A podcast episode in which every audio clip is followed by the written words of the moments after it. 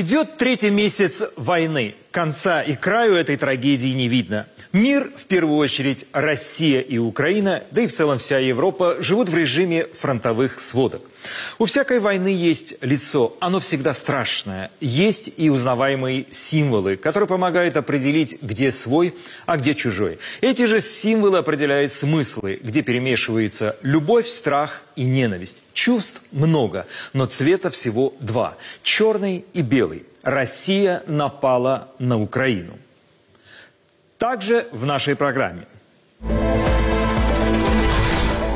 Кто из российской эстрады учит любить войну? Мы не дадим западному миру поставить нас на колени. Чем недовольны путинские силовики? Сейчас люди в спецслужбах считают, что да, с Украиной надо было что-то делать, но им не нравится то, как это делается.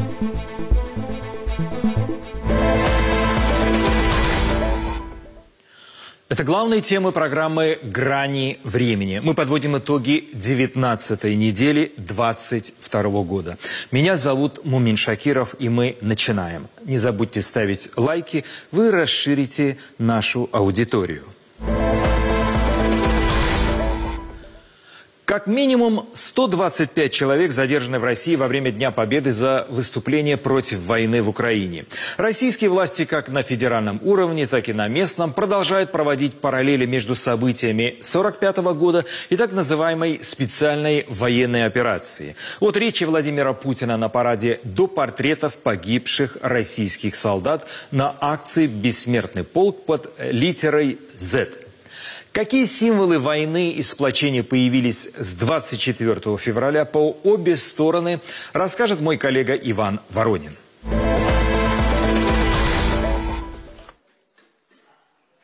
Присутствии премьер-министра Канады Жастина Трюдо президент Украины Владимир Зеленский 8 мая вручил награды сотрудникам Государственной службы по чрезвычайным ситуациям. Медаль за самоотверженную службу получил пес-патрон, талисман ведомства и звезда соцсетей с собственным твиттером и телеграм-каналом. Ну, ведет он их не сам, у него лапки. У патрона больше четверти миллиона подписчиков в Инстаграме. Он объект фан-арта как символ сопротивления. Патрон работает в отряде пиротехников, ищущих взрывчатку в Черниговской области, на территориях, где шли бои. Мы помним слоганы, а не войны. Знаете почему? Это шоу-бизнес. Поэтому мы здесь. Девчонка, обожженная напалмом. В как знак победы. Пять моряков поднимают флаг над Сурабаши. Вы помните эту картину, но забыли о войне? Герои фильма Барри Левинсона «Плутовство» или, если ближе к оригиналу «Хвост виляет собакой» пытаются отвлечь внимание от сексуального скандала в Белом доме перед выборами президента США с помощью голливудского продюсера. Они выдумывают войну с Албанией, повод к ней, трогательную речь президента об угрозе ядерного удара, лица войны, вроде снятой в павильоне девочки с котенком, сбегающей из разбомбленной деревни, попавшего в плен солдата, забытого как старый башмак. Тут же в архивах обнаруживается старая песня про башмак, наспех сочиненная только что. По всей стране на ветке деревьев летят связки обуви. Теперь это символ. Я сам это видел по телевизору. На протяжении всего фильма иронично повторяет один из героев. Новые времена, новые средства коммуникации и упрощенные символы, мемы. К тому моменту, как российская Минобороны рассказала и показала взятый в плен гарнизон острова Змеиный в составе 82 человек в начале войны, давно зафорсилась информация о 13 погибших солдатах, пославших русский военный корабль и уже представленных в награде посмертно. 27 марта президент Зеленский в интервью независимым российским изданиям заявил, что часть гарнизона погибла, часть взята в плен. Но гораздо ярче врезается в память мем о русском военном корабле, многократно растиражированный как среди украинских пользователей сети, так и оппозиционно настроенных российских. На этой неделе за остров продолжались бои, а проект схемы украинской службы «Радио Свобода» обнаружил на спутниковых снимках с острова огромные литеры Z. О них отдельно. Еще за пару дней до войны в Рунете гадали, что за латинские Z и V появились на военной технике у границ с Украиной. Теперь уже провластный телеграм-канал Ридовка предполагал, что Z отсылка на дату 22.02.22 года, мол, Z похоже на 2. Возможно, это дата начала войны. Но нет, военные эксперты предполагают, что это обозначение округа, западный либо восточный. Символ мимифицировался сам, еще до подключения пиарщиков Минобороны. В ход пошли футболки и наклейки на автомобиле. Транслитерация букв В и З, где не попадя, от лозунга «За мир» до сайта парламента Кемеровской области, теперь там Кузбасс. Флешмобы с выстраиванием буквой Z в детских садах, хосписах, психоневрологическом интернате, на детсадовских парадах Победы, автопробеги, стихийные митинги под песни Газманова с инициативой от студентов, предпринимателей, активистов местных и Единых Россий. Источники мартовского расследования издания «Медуза» рассказывали о команде из федерального центра. Они же сообщали, что раскручивать Z решили пиарщики Минобороны совместно с госканалом RT и его главой Маргарита Симоньян. Сама она не ответила на вопрос издания о причастности,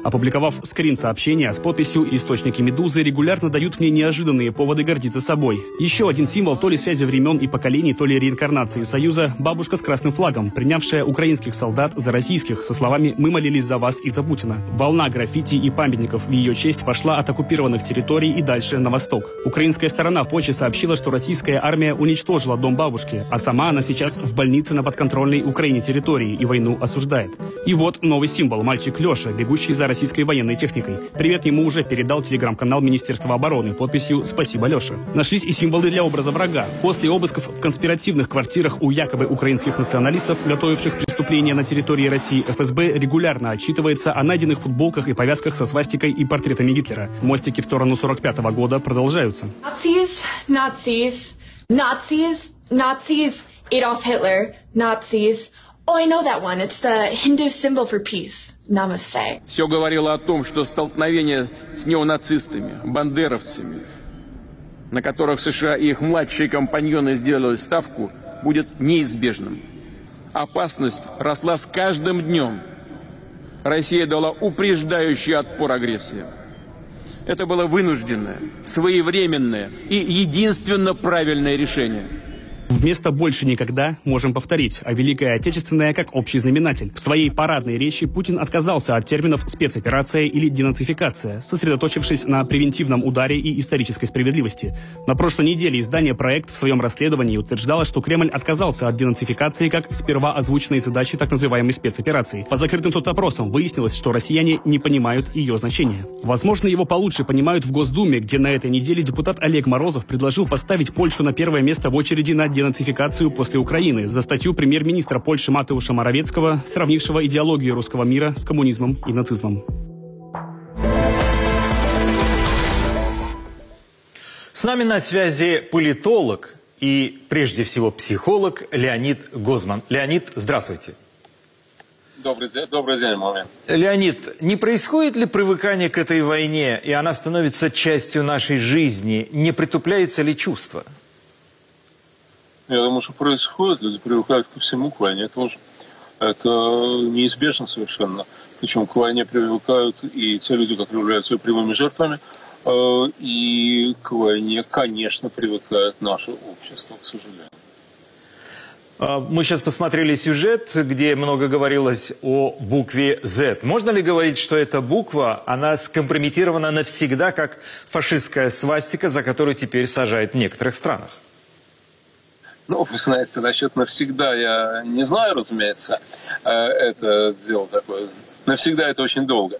Но э, то, что сейчас она скомпрометирована, конечно, хотя замечательно, что никто до сих пор не знает, э, что она означает, понимаете, почему последняя буква латинского алфавита стала вдруг э, символом э, доблести и воинской славы э, вооруженных сил э, России вот совершенно непонятно. Я хочу вам напомнить, что буквой Z обозначается элемент цинк в таблице Менделеева. Ну, цинк, понятно, что означает в нашем вокабуляре это гробы, груз-200. Вот. Ну, а если более весело, если немножко веселее, то э, э, слово «жопа», написанное латинскими буквами, начинается тоже с буквы «Z». А, Леонид, если а, говорить о советской символике, это серп и молот, а, и портреты Ленина, и значки с его изображением, они запрещены, красные флаги, они запрещены в некоторых странах Европы. Вот это навсегда или пройдет время, и мы будем к этим символам относиться как к античной хронике? Ну, конечно, будем относиться как к античной хронике. Конечно, несомненно совершенно. Но, знаете, вот за э, серпом и молотом или там за портретом Ленина стоит совершенно понятная и четкая идеология. Да? Содержание стоит. Это содержание можно легко объяснить. Содержание, которое стоит за буквой Z, объяснить достаточно сложно. То есть так, его можно объяснить, но это будет объяснение, которое против этой самой буквы «З». А вот те, кто ее придумали, те, кто ее пропагандируют, вешают на э, каждом столбе и так далее, они ничего не объясняют. Понимаете, ни один э, властный пропагандист э, провластный не объяснил пока, что означает эта самая буква «З». Она не означает ничего. И в этом смысле, в этом смысле, это, конечно, хороший объединяющий символ. Потому что хороший объединяющий символ – это символ, за которым вообще ничего не стоит. Потом к ним приписывают уже что-то, но изначально за ними не стоит вообще э, ничего. Леонид, возвращаясь э, к военным действиям, почему, на ваш взгляд, Путин отказался от термина «денацификация»? Народ не понял или цели войны изменились? Нет, вы знаете, это вот, пожалуй, единственное в речи Владимира Владимировича Путина, что меня искренне порадовало. Ну, как меня вообще радует, что тер термины денацификация и демилитаризация больше не произносят наши начальники. Меня это радует вот почему. Смотрите, значит, ну, что такое денацификация содержательно, это э, не важно, она ничего, никакого смысла в этом нет, разумеется, поскольку Украина не нацистское государство. А, э, вот. а э, ясно, что означает денацификация с точки зрения процедуры. Значит, для того, чтобы осуществить то, что они имели в виду под денацификацией, неважно что, для этого нужно два условия. Во-первых, нужно полностью контролировать территорию Украины, всей Украины, а не только отдельных кусочков. И, во-вторых, нужно э, куда-то убрать, изгнать, уничтожить, арестовать, я не знаю, что сделать, с правительством, э, руководством Украины, ну, во главе с главным нацистом евреем Зеленским. Вот. А, значит, иначе никакой денацификации или демилитаризации быть не может, если вы контролируете только часть Украины. Так вот, то, что они больше не используют термин денацификации, с моей точки зрения, означает, что они поняли абсолютную нереалистичность контроля всей территории Украины, то есть захвата всей территории Украины.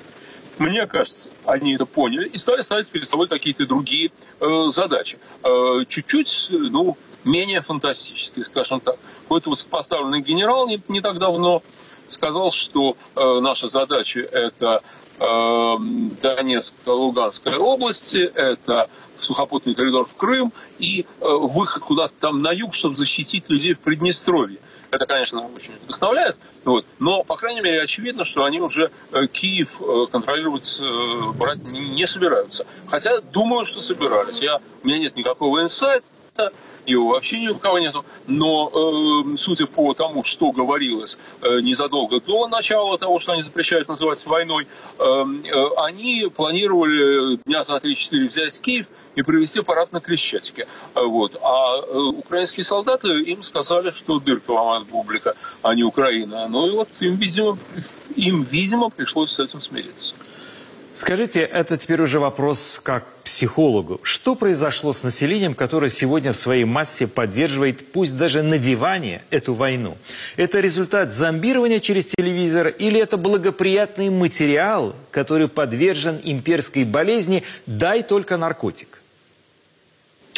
Э, ну, Мубин, я э, при всем безобразии происходящего у нас, и при всем ужасе происходящего у нас, я, честно говоря, не думаю, что наши люди чем-то хуже других. Вот я, я этого не вижу. Во-первых, поддержка совсем не так велика, как об этом э, принято говорить. Э, значит, э, опрос общественного мнения в условиях достаточно жесткого авторитарного режима, э, естественно, по, по, не, не по вопросу, э, что вам нравится, э, чем вам нравится закусывать огурцом или капустой, а по вопросу, поддерживаете ли вы специальную военную операцию, а также президента Владимира Путина, эти опросы менее надежны да, чем в демократической ситуации, свободной ситуации. Резко возросло число отказников, то есть число тех людей, которые, когда к ним обращаются социологи, говорят, нет, мне некогда, я не хочу, мне неинтересно, там и так далее. Вообще всегда считалось, ну, давно считается в социологии, в нашей, в западной, что э, в принципе, можно предполагать, что распределение ответов среди тех, кто отказался отвечать, примерно такое же, как среди тех, кто э, отвечал. Да? Но это сейчас уже очевидно не так. Вопросы о Украине, о президенте там, и так далее, там очевидно совершенно другое распределение. Кроме того, знаете, вот еще покойный Юрий Александрович Левада, э, наш выдающийся советский, российский социолог, он э, начал в 90-м году, еще начал проект э, «Советский простой человек» по изучению того, что же получилось у большевиков э, из их замечательного плана создания нового человека. Он говорил, что советский человек, он умеет э, жить как бы на разных уровнях, понимаете? То есть он может э, говорить, вот сейчас он говорит «ура», а он вернулся с работы домой, он проклинает, и при этом и, там, и, и в том, и в другом моменте он совершенно искренен, и он не видит никакого противоречия. Значительная часть людей, которые вот говорят, что да, правильно, так их и надо, значит, украинцев там, э, вот, э, они при этом, разумеется, постараются сына отмазать от армии, да, чтобы он туда-нибудь не пошел. Вот. И они будут поддерживать другого следующего, вот как сейчас они поддерживают Путина, и то, что делает Путин. Вот. Когда будет кто-нибудь следующий, будет делать ровно наоборот, они будут поддерживать это ровно наоборот. Они поддерживают не Путина, и не то, что он делает, а они поддерживают власть как таковую. Понимаете, они они э, считают, или так, ну, там разные могут быть механизмы. Один механизм просто надо поддерживать любую власть, потому как она от Бога или от дьявола, она откуда-то сверху, да. И, вот, и они э, эту власть поддерживают вне зависимости от того, что она делает. Знаете, вот совершенно вне зависимости от этого. У них нет ощущения, что да, вот сейчас Путин делал правильно, а завтра он будет делать неправильно. Нет, Путин всегда делает правильно, пока он остается Путиным. Как только он перестанет быть Путиным, он перестанет что-нибудь делать правильно. И они перестанут его, э, его э, хвалить. Конечно, есть среди тех, кто одобряет, есть совершенно э, такие ну, сумасшедшие люди. В основном они глупые, хотя при разном там, доходе, разном социальном статусе и так далее, вот, которые действительно искренне все это дело поддерживают. Но этим людям все равно, за что идет война. Понимаете, им все равно. Они э, поддерживают войну не потому, что это защита русского языка, не потому, что это уничтожение зловредных э, биологических лабораторий, которые делают русских женщин бесплодными, не потому, что нельзя допустить вступление Украины в НАТО и так далее. Они поддерживают войну как таковую, и они поддерживают военную риторику. Она им приятна. Вот им приятно, наконец, открыто говорить, что мы самые лучшие, что мы вообще высшие, что мы всех загоним под лавку и так далее. Вот им это приятно. И э, такие люди есть у нас, такие люди были в Германии, и из них рекрутировались штурмовики, естественно. Такие люди есть э, в любой стране. Но их на самом деле не очень много. Обычно их держат э, э, Леонид, ну, так, повиновение. Леонид, э, вы дали очень подробный полный ответ, как психолог, как профессионал, и даже несколько, может быть, обнадежили нас, что из этой нирваны людей можно вернуть, как только отключим телевизор. Вам спасибо за беседу и отдельное спасибо за то, что вы с нами беседуете из машины и придаете нашему эфиру некий драйв. Удачи вам! Сегодня все сложнее понять, зачем Путин начал эту войну. Заявленные цели скорректированы. Денацифицировать он уже Украину не хочет, сместить президента Зеленского тоже не хочет. А что он хочет и возможен ли военный переворот в Кремле после серии неудач на линии фронта? Об этом я поговорил с журналистом-расследователем, руководителем издания «Беллинкет» Христо Грозевым. Христо, здравствуйте. Начну с общего. Идет третий месяц войны. Зачем Путин ее начал? Чтобы дальше сидеть в кресле президента, как имперец и собиратель русских земель, или это личная месть человека, которого, как он считает, Запад постоянно унижал? Ну, во-первых, э, сложно анализировать, потому что каждый из этих э, возможных э, гипотез, он достаточно весомый, чтобы ну, для человека с его по деформации мышления после 20 лет э, у власти больше эм, и с таким бэкграундом э, силовика, ну, могло быть любой из этих причин. Но здесь для меня важнее, как думают люди, э, которые находятся недалеко от него. И я, к счастью, общался в конце прошлого года с такими людьми, которые предупреждали об серьезной опасности, что он начнет войну. И вот в их, в их понимание причиной были конкретно первые из ваших гипотез, а именно то, что он боится, что иначе а, не навсегда будет в этой кресле. То он боится от того, что социальное напряжение, социальное а, ну, требования молодой части населения, они, они угрожают режим, систему, которая он хочет, чтобы она осталась навсегда. Он понимает такие угрозы и должен найти повод, чтобы ну, замкнуть общество еще больше. И вот в декабре была такая уверенность у них, что он начнет войну именно с такой целью, чтобы сделать навсегда свой режим чтобы он остался. Правда, то, что сейчас происходит, это действует в обратную сторону, потому что я думаю, что он приближает конец его режима, но, скорее всего, он думал, что будет так, как, э, как ему казалось. В одном из интервью вы провели параллель с сюжетом из «Крестного отца», где Дон Корлеоне хотел, чтобы его сын Майкл Корлеоне не пошел по стопам мафии, а стал сенатором Корлеоне. И вышел из тени криминального клана. Но не получилось. Такую же прозрачную судьбу якобы готовили чекисты своим детям. Но Путин этой войной закрыл им путь в большую политику, так как окружение президента многие называют военными преступниками. И их детям будет сложнее отмываться от папиных грехов. Насколько насколько этот конфликт между Путиным и влиятельными силовиками очевиден? И аналитически, и на основе данных этот конфликт есть. Э, насколько, насколько он реализируется в какой-то э, бунт, в какую-то мини-революцию, еще не могу сказать.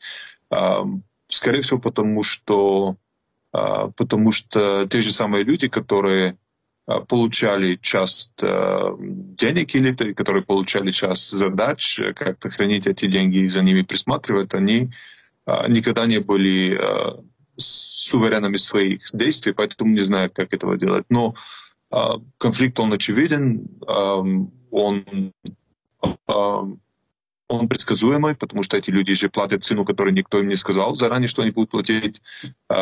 Часть сделки, которая была с этой элитой, она включала Э, именно такой баланс интересов.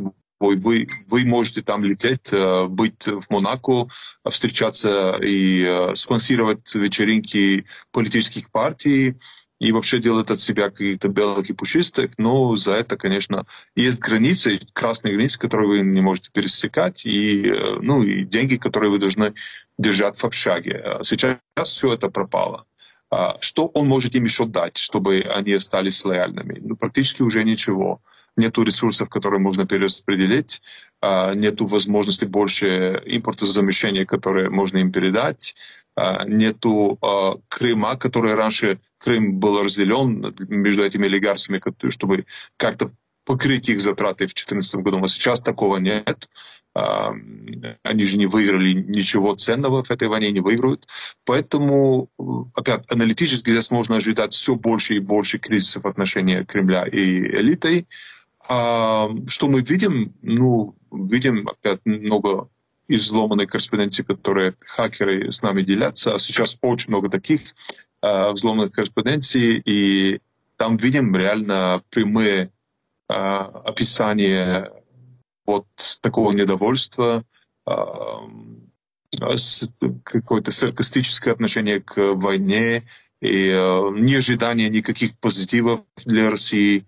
В некоторых случаях очень жесткие критики по отношению к решению пойти на войну. Так что здесь, скорее всего, вопрос не, не в том, есть ли такой конфликт, а реализуется ли он в какое-то действие этой элиты против Кремля. Продолжение этой же темы. Недовольство может усилиться, если, как у нас говорят, Акела промахнется. Это из Киплинга. Россия теряет, к примеру, Луганск, и линия фронта смещается к российским границам, и тут появляется некий полковник по имени граф Штауфенберг и условно кладет портфель с бомбой под ноги Путину. Идея покушения на Гитлера, я напомню, возникла только тогда, когда стало очевидно, что война проиграна и надо было спасать Германию от полного разгрома. Каковы риски Путина оказаться в положении фюрера? Я думаю, что вот именно информированная элита внутри силовиков, они понимают, что война проиграна, потому что война была оформлена доктринально как то, что надо было закончить в течение одной недели. Сейчас то, что происходит, это какая-то вторая война, которая еще не проиграна до конца, но первая же проиграна, это точно. Вторая, э, шансы на ее выигрыш тоже не гарантированные. А, мы видим очень а, такие ну, прогнозы, которые нельзя назвать оптимистичными с российской точки зрения, от uh, тех, которые более достаточно информированы, но более свободно могут высказывать свое мнение. Даже если мы посмотрим то, что пишет телеграм-каналы uh, наемников, которые, ну там, вагнеровцев и других, которые довольно информированы, потому что они участвуют в этой войне, они критикуют отсутствие стратегии, отсутствие тактических способностей у генералов, у генштаба.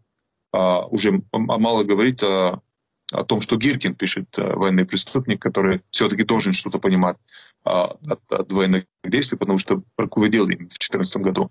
Поэтому элита силовиков, они понимают, что э, путей к выигрышу этой войны без мобилизации э, и без социального взрыва, который будет после этой мобилизации, очень мало. Такой мобилизации из-за этого социального взрыва Путин ну, формально не делает. И есть такой пессимизм среди этих силовиков. Как вообще выйти из этого? Поэтому я думаю, что вполне возможно такой сценарий. Конечно, этот сценарий может э, появиться из э, лева и справа, в смысле из тех, той части силовиков, которые хотят, э, чтобы война была жестче и чтобы не было никаких там этических препятствий от использования химического оружия, например, или ядерного оружия, а может быть из другого конца, который считает, ну, что хватит, мы уже пробовали один раз, лучше не, не тратить больше, еще 10 тысяч э, жизней солдатов и офицеров наших же. Э, так что с любой стороны может прийти это. И, и, и конечно, есть и вариант, в котором э, сам Путин дает приказ выполнить какой-то из этих, э, ну, например, критических решений, например, применение ядерного оружия, и кто-то из те, которые должны его применить действию, отказываются выполнить. Вот этот сам отказ будет э, триггером такого же, скорее всего, переворота, госпереворота, потому что после отказа э, одного даже из э, этой цепочки э, пирамид, пирамид э, ответственности выполнить э, приказ царя, то, то все очень быстро пойдет вниз. Вы недавно заявили, что риск применения ядерного оружия снизился. Почему?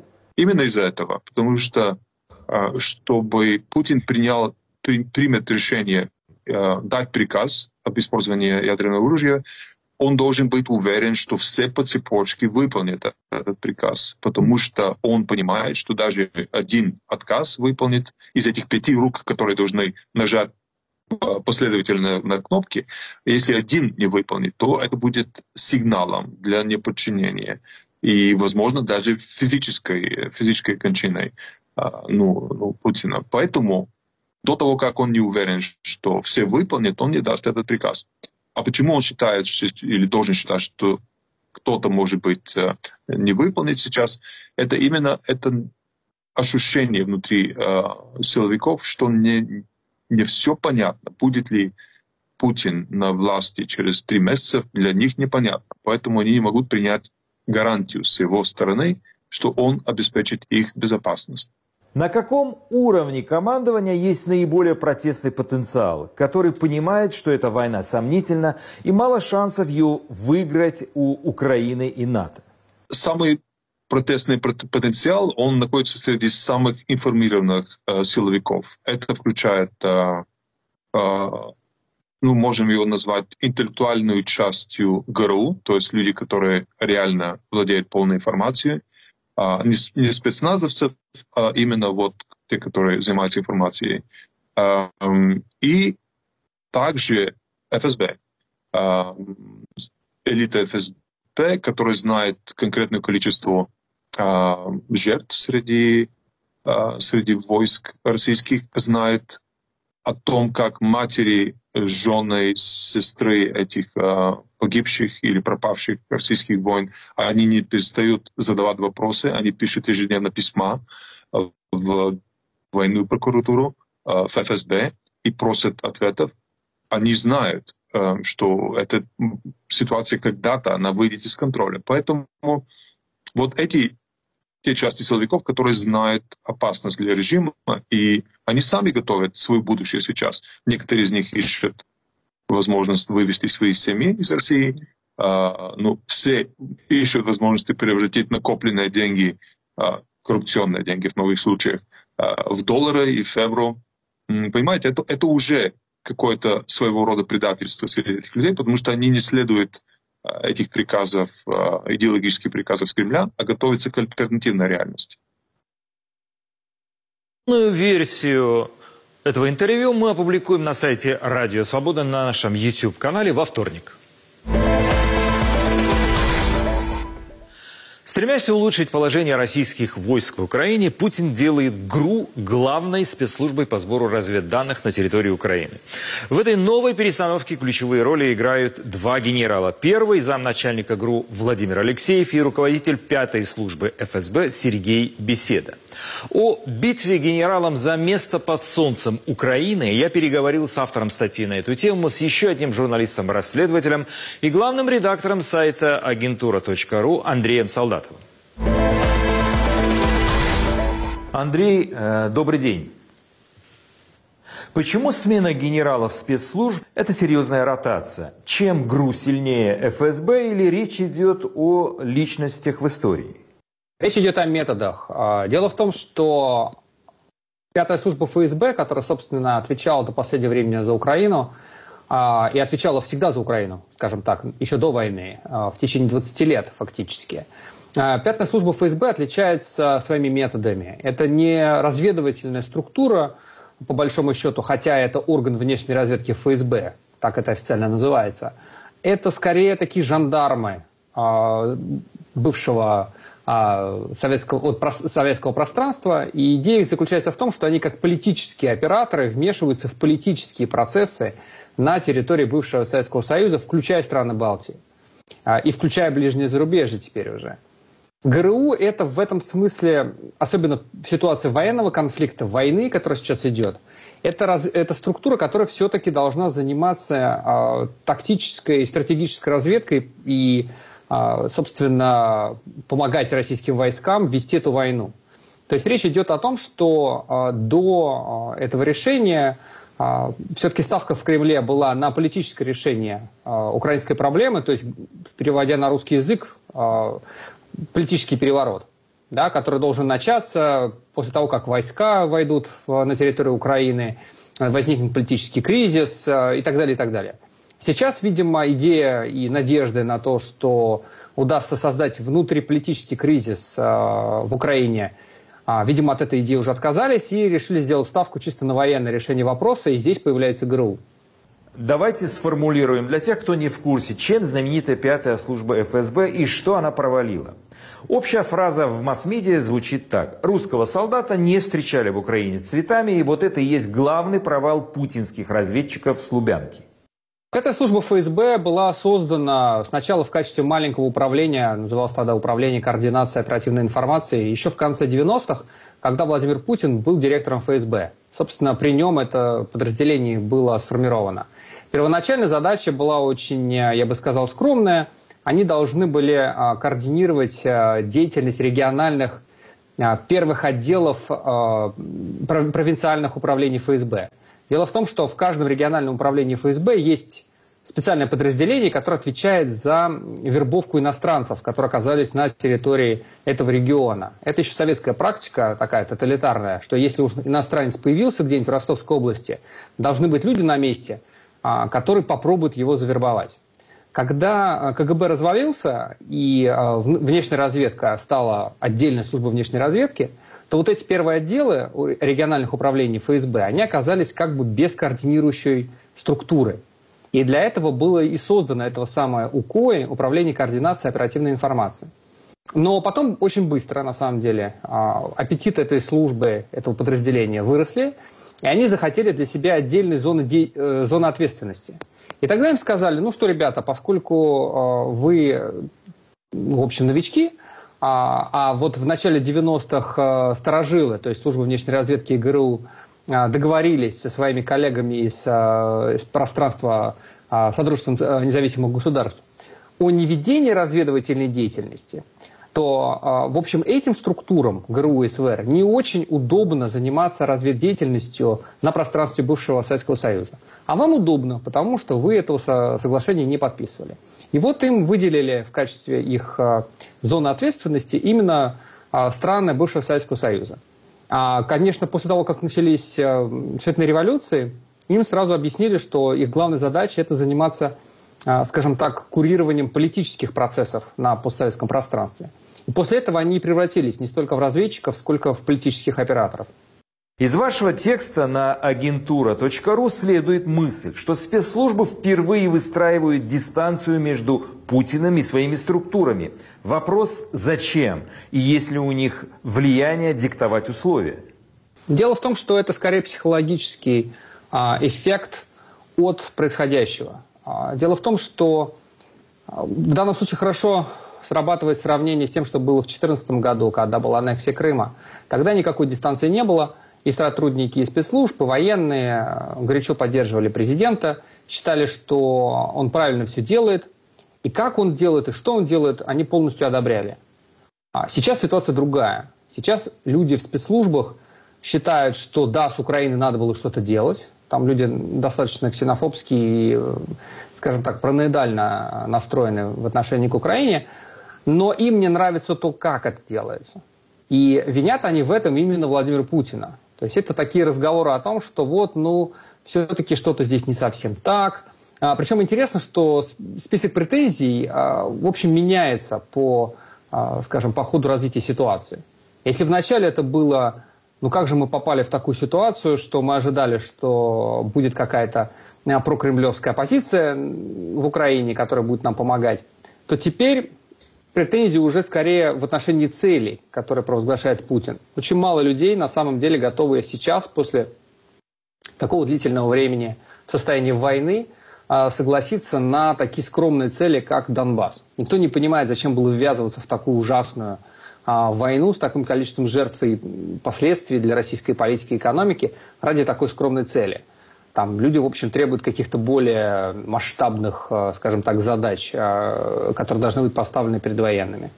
Правильно ли я понял, что условно партия войны среди силовиков хочет максимального успеха в этой операции, захватом большей территории Украины или капитуляции Киева? Путин поставлен перед жестким выбором – идти у них на поводу или следовать своему сценарию?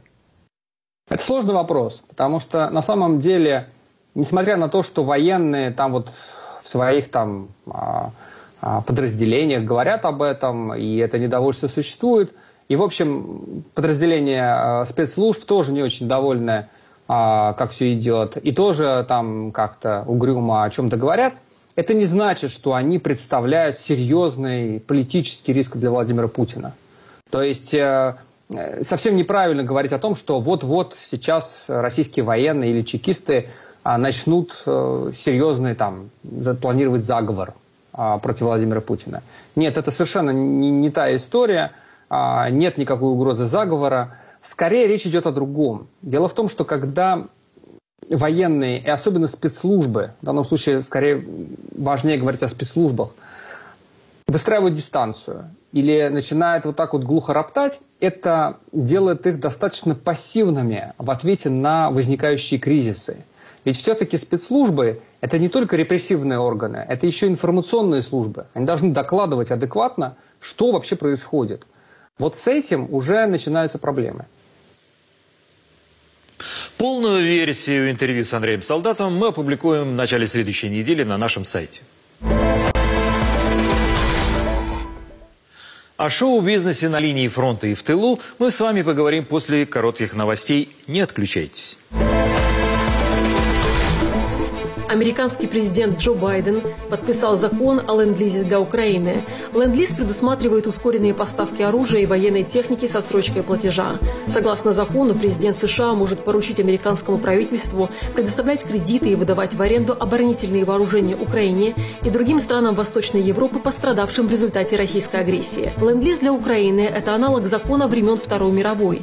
Тогда одним из главных адресатов помощи был Советский Союз. Туда поставлялись военная техника и продовольствие продовольствия без предварительной оплаты и с длительной отсрочкой платежа. Задерживаются 40 миллиардов долларов военной, экономической и гуманитарной помощи Украине от США. Все из-за позиции сенатора-республиканца Рэнда Пола. Он настоял, чтобы в законопроект о выделении денег Украине добавили пункт про аудит расходов федеральным инспекторам. Ранее президент США Джо Байден предложил выделить Украине 33 миллиарда долларов. В Нижней палате Конгресса эту сумму увеличили до 40 миллиардов. Часть денег должна пойти на закупку вооружений и техники для украинской армии, другая часть – на гуманитарную помощь и поддержку украинских беженцев. Теперь законопроект застрял в Верхней палате Конгресса. Накануне голосования госсекретарь США Энтони Блинкин и глава Пентагона Ллойд Остин попросили Конгресс безотлагательно одобрить законопроект о выделении Украине денег из американского бюджета, поскольку предыдущая помощь почти иссякла. На неделе стоимость биткоина опускалась ниже 27 тысяч долларов. Это максимальное падение курса с декабря 2020 года. Среди возможных причин аналитики рынка называют повышение учетной ставки в США, геополитическую ситуацию и даже утрату веры в криптовалюты. В ноябре 2021 года биткоин установил исторический максимум. Одна монета оценивалась в 69 тысяч американских долларов. Теперь наблюдается падение всего рынка криптовалют. На 11 мая его капитализация снизилась на 22% по сравнению с концом предыдущей недели. Ушли из жизни первые руководители независимых Украины и Беларуси. Станислав Шушкевич умер 4 мая, ему было 87 лет. Политик не смог восстановиться после перенесенного коронавируса. Именно Шушкевич, будучи председателем Верховного Совета Белорусской ССР в декабре 1991 года, подписал Беловежские соглашения с главами России и Украины. Документ предусматривал распуск Советского Союза. Другой подписант Беловежского соглашения, Леонид Кравчук, скончался на 89-м году жизни. Об этом стало известно 10 мая. Причиной смерти названа продолжительная болезнь. Леонид Кравчук был первым президентом после восстановления независимости Украины. Президент и премьер-министр Финляндии поддержали вступление страны в НАТО. 12 мая они обнародовали совместное заявление, в котором говорится, что Альянс поможет укрепить безопасность их государства. Теперь это решение должен утвердить парламент. Ранее президент Саули Ниинистё заявил, что вступление Финляндии в НАТО не будет представлять угрозы для России. По его словам, нейтральный статус после Второй мировой войны был собственным выбором Финляндии. Глава государства добавил, что вторжение в Украину дало понять, что Россия способна напасть на своего соседа. Заявление лидеров Финляндии приветствовал генсек НАТО Йенс Столтенберг. Он отметил, что в случае подачи заявки страну быстро и без проблем примут в альянс. Пресс-секретарь президента Путина Дмитрий Песков заявил, что вступление Финляндии в НАТО будет угрожать России. Звезды мирового шоу-бизнеса приезжают в Украину. Кто-то дать бесплатный концерт, кто-то помочь с едой пострадавшим. Российские официальные лица называют это отвлечением внимания. Так, например, представитель российского МИДа Мария Захарова прокомментировала визит Анджелины Джоли во Львов. В России певцы, актеры и писатели ездят к участникам вторжения в Украину и дают патриотические концерты на деньги из бюджета. Кто из российской эстрады учит любить войну и сколько стоит такой патриотизм, разбирался Артем Радыкин.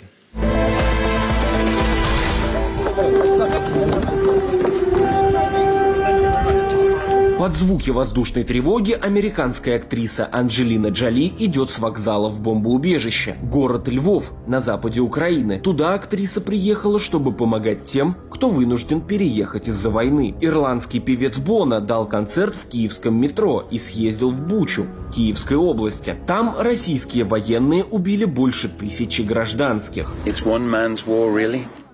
Это война одного человека, и я думаю, что в России молодые люди знают, что происходит. И я верю, что молодые люди в России скинут этого человека.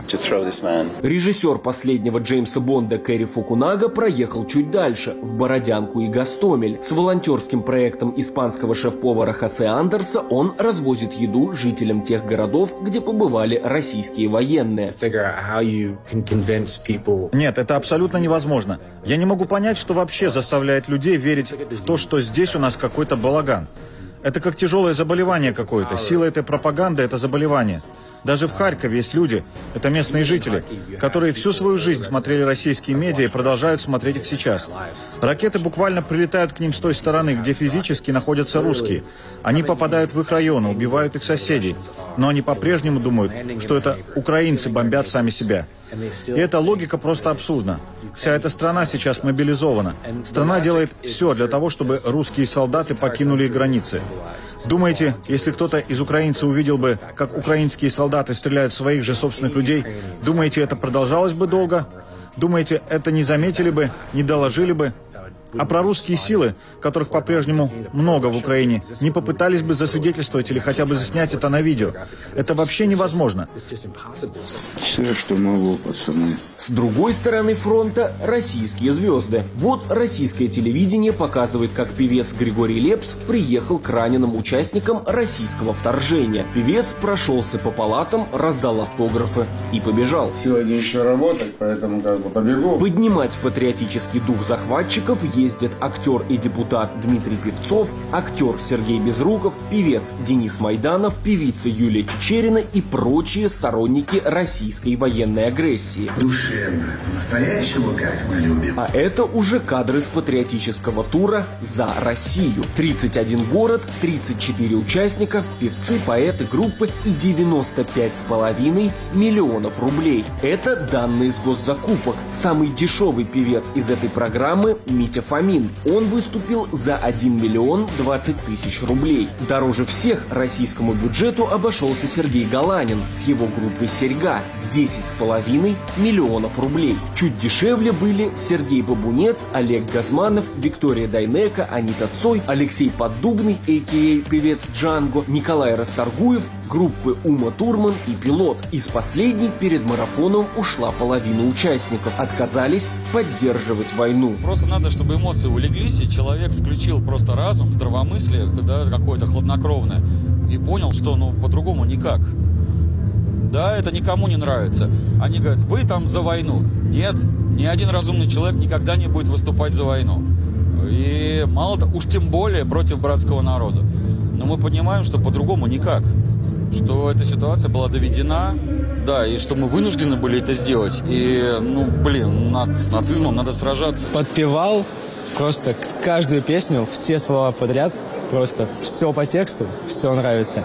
Россия, Россия, Россия. Бюджетные деньги на патриотические гастроли распределял экспертный институт социальных исследований. Эту организацию еще в 2017 году создала администрация президента для мониторинга настроений перед президентскими выборами. Руководитель этой организации Сергей Кириенко, зампред администрации Путина. Большое счастье для меня, большая честь приехать сюда. Последний вагон патриотического тура запрыгнул певец Николай Басков. Изначально его не звали, собирались позвать Сергея Лазарева, даже вписали его в афишу. Но Лазарев в соцсетях осудил войну, пришлось найти ему замену. Русский человек имеет великую историю. Историю в музыке, историю во всех сферах деятельности. И мы не дадим западному миру поставить нас на колени, потому что мы великая, гордая и уникальная нация.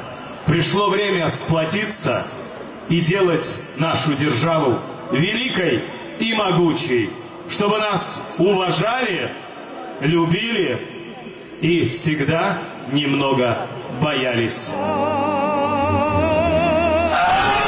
Голливуд приезжает в Украину волонтерить.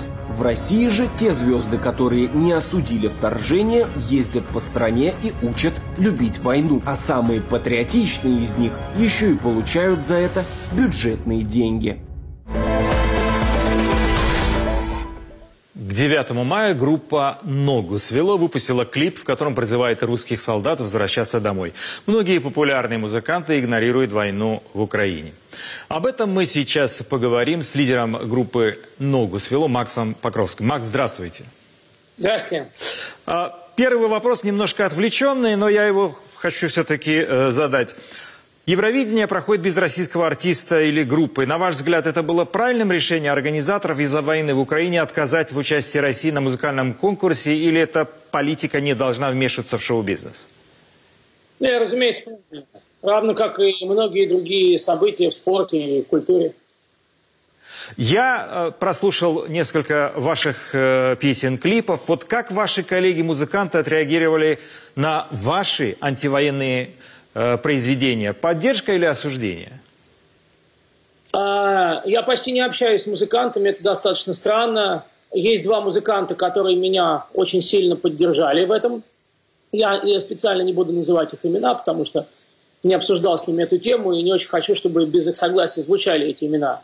Еще мне написала одна совершенно потрясающая актриса, еще мне написала одна совершенно потрясающая э, поп-певица. То есть э, этих двух женщин э, добрые слова я услышать никаким образом не ожидал. Что касается тех моих так называемых коллег по цеху, то нет, от них я ничего не слышал, кроме вот упомянутых. Ну, ваша гражданская позиция известна. Вы э, выступали и на нашем радио.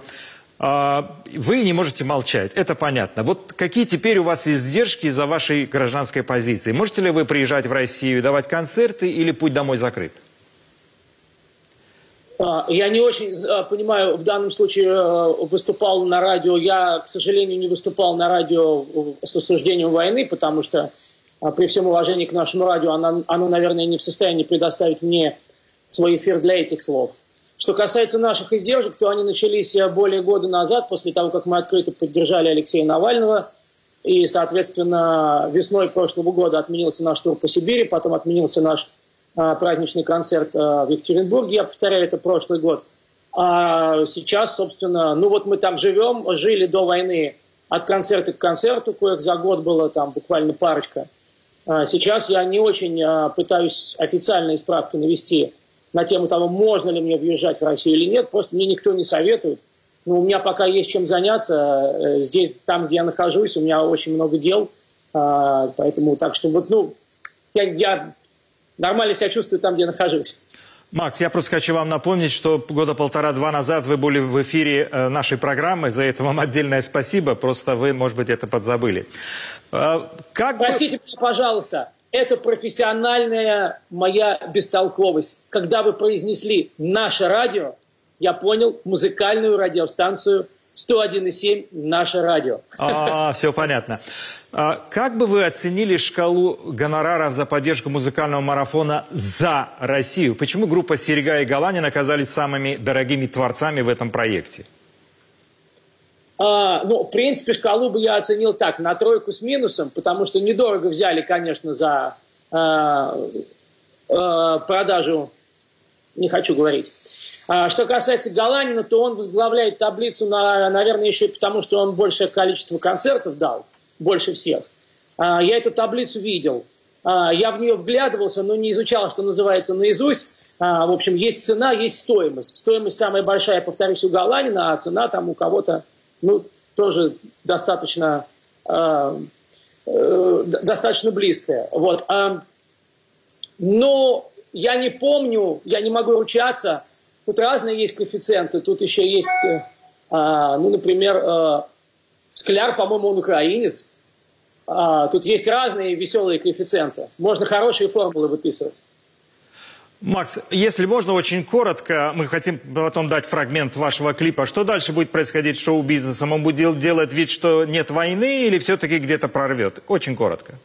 Это очень хороший вопрос, потому что вот эти потешные войска в виде Z-музыкантов меня не интересуют, а они о себе сказали. А те, кто сейчас делают вид и говорят какие-то загадочные фразы, что они якобы высказались, вот это очень большой вопрос. От них зависит шоу-бизнес. У меня, если очень коротко, прогнозы очень пессимистические.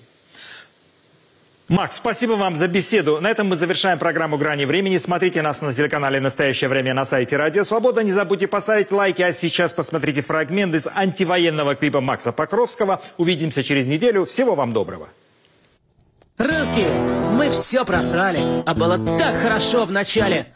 Большая страна и демократия, и нефтяная труба, ебать ее. Русские, мы одичали, но были не так опасны, пока мычали, а теперь готовы порвать зубами за право умереть рабами. Русские, мы все просрали, допинг, контроль, олимпийские медали, северный поток газовый Висит как гондон многоразовый Русские нас свои истребляют И походу употребляют Ведут в никуда Кривыми дорогами зовут овощами И бандерлогами Мартышку и очки Простите, землячки Пока еще умеете читать.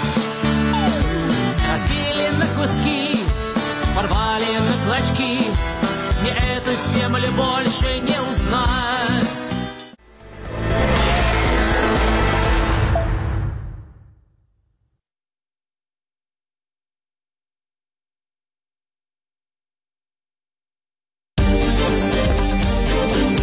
Если вы испытываете трудности с доступом к сайтам Радио Свобода, Свобода.орг, Сибреал.орг и Севреал.орг, воспользуйтесь VPN-клиентом.